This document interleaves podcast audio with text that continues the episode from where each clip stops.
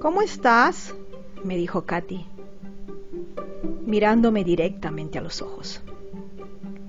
En ese entonces yo no entendí su pregunta.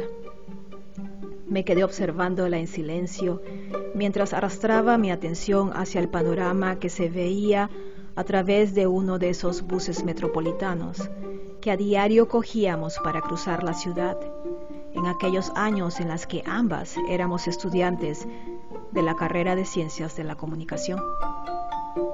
Sentadas codo a codo y quizás sintiéndose confortable y en un ambiente íntimo, me empujó ligeramente con su brazo y se atrevió a preguntarme otra vez, Oye, ¿cómo te sientes hoy?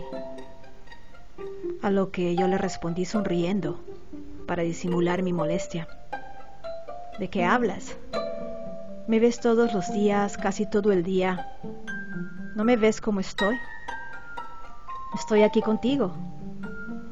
Ella se quedó ahí, esta vez con sus ojazos un poco insatisfechos, mientras arrugaba el ceño y recogía sus cabellos con los dedos para dejarlos resbalar otra vez a un lado de su rostro morocho.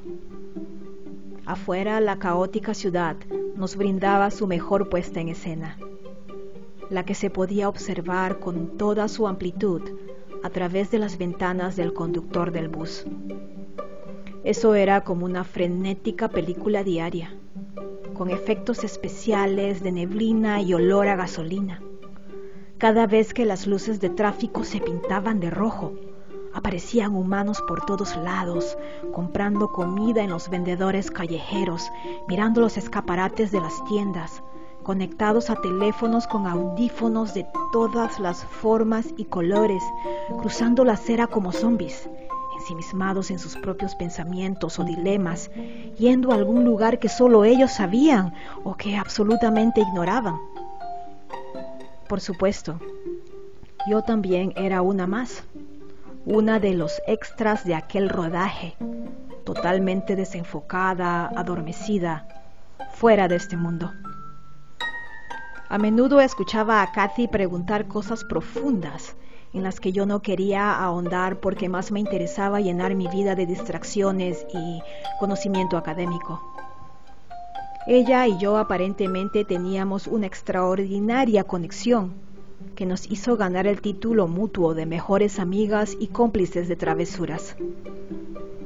La pasábamos muy bien hablando de nuestros tempranos idilios amorosos, porque no hay nada más breve y excitante que un apasionamiento de juventud, que son casi casi como los libros recién adquiridos, cuyas páginas recién impresas emanan un olor característico y una vibra de novedad.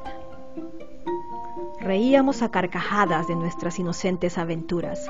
Organizábamos fiestas, bebíamos como vikingas, no consumíamos drogas, pero bebíamos y bailábamos como locas.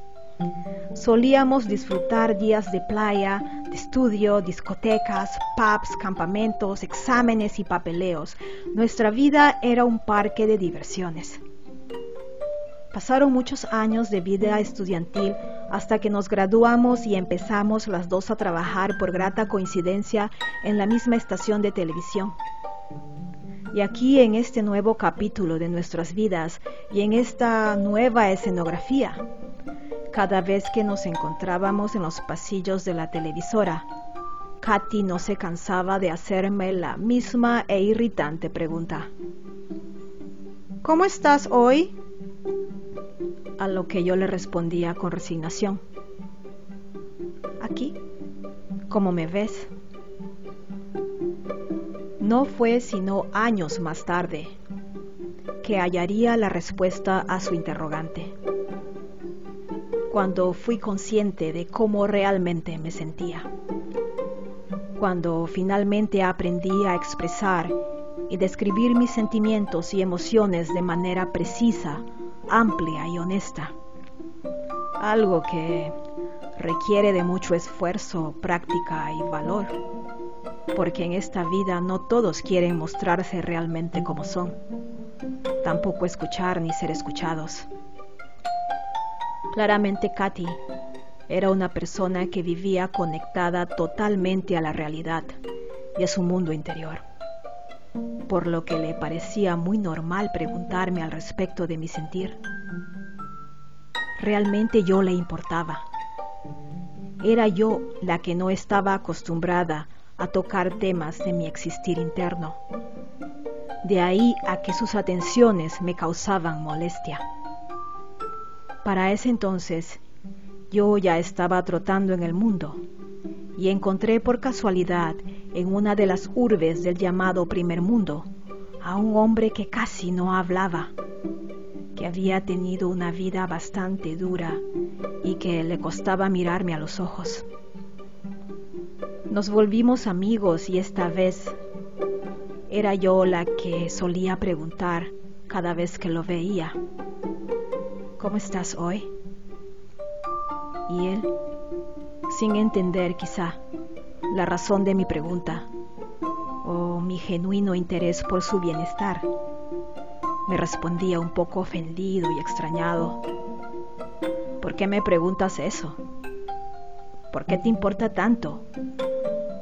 ¿Por qué quieres saber tanto de mi vida